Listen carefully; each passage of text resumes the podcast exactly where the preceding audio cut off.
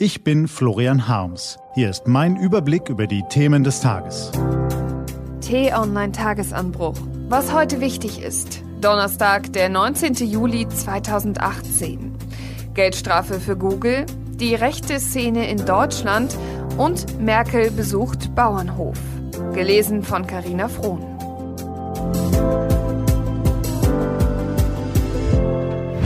Was war? Google muss zahlen.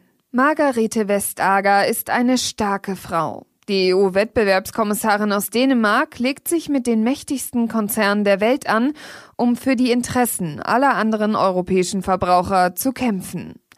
Diese Konzerne sitzen im kalifornischen Silicon Valley. Manch einer hält sie schon für mächtiger als die Politiker im fernen Washington. Frau Vestager ist das offenbar egal. Sie hat den mächtigsten der Mächtigen, Google, wegen dessen Geschäftsgebaren beim Smartphone-System Android zu einer Strafe von mehr als vier Milliarden Euro verdonnert. Das tut sogar einer Firma weh, die Geld wie Stroh hat. Rechte Gruppierungen in Deutschland. Feuer, Totenkopf, Hakenkreuz, ein Maskierter mit Pistole. Die Szenen aus dem Propagandavideo sind verstörend. Produziert hat es offenbar eine Gruppe militanter Neonazis, die sich Atomwaffendivision nennt. Sie propagiert den Rassenkrieg, beschwört einen langen letzten Kampf in Trümmern und droht offenbar mit Mord. Mitten in Deutschland. Seit Jahren beobachten Polizei und Verfassungsschutzämter ein Erstarken der rechtsextremen Szene. Da sind zum einen die aalglatten Funktionäre von Parteien wie der NPD, die ihren Hass gegen Ausländer und Andersdenkende gekonnt um die Strafrechtsparagraphen herumformulieren. Selbst wenn es mancher nicht gerne hören mag, auch auf dem rechten Flügel der AfD gibt es sie, die Rassisten und Hetzer.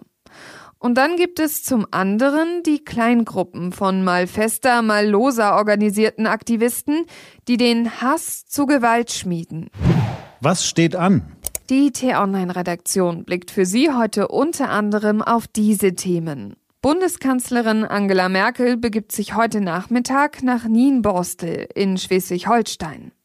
Dort besucht die Kanzlerin einen Bauernhof. Dessen Betreiberin heißt Ursula Trede, ist Landwirtin und hatte Merkel im vergangenen Jahr in einer Wahlkampfsendung im Fernsehen mit den Problemen der Milchviehbetriebe konfrontiert.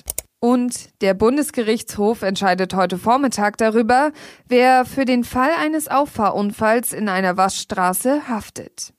Diese und andere Nachrichten, Analysen, Interviews und Kolumnen gibt's den ganzen Tag auf t-online.de.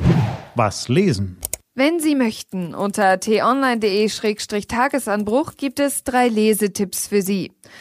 Heute geht es um die Russland-Affäre im US-Wahlkampf, um eine belgische Gemeinde, die von Archäologen begutachtet wird und um Kunststoffe in der Kosmetik.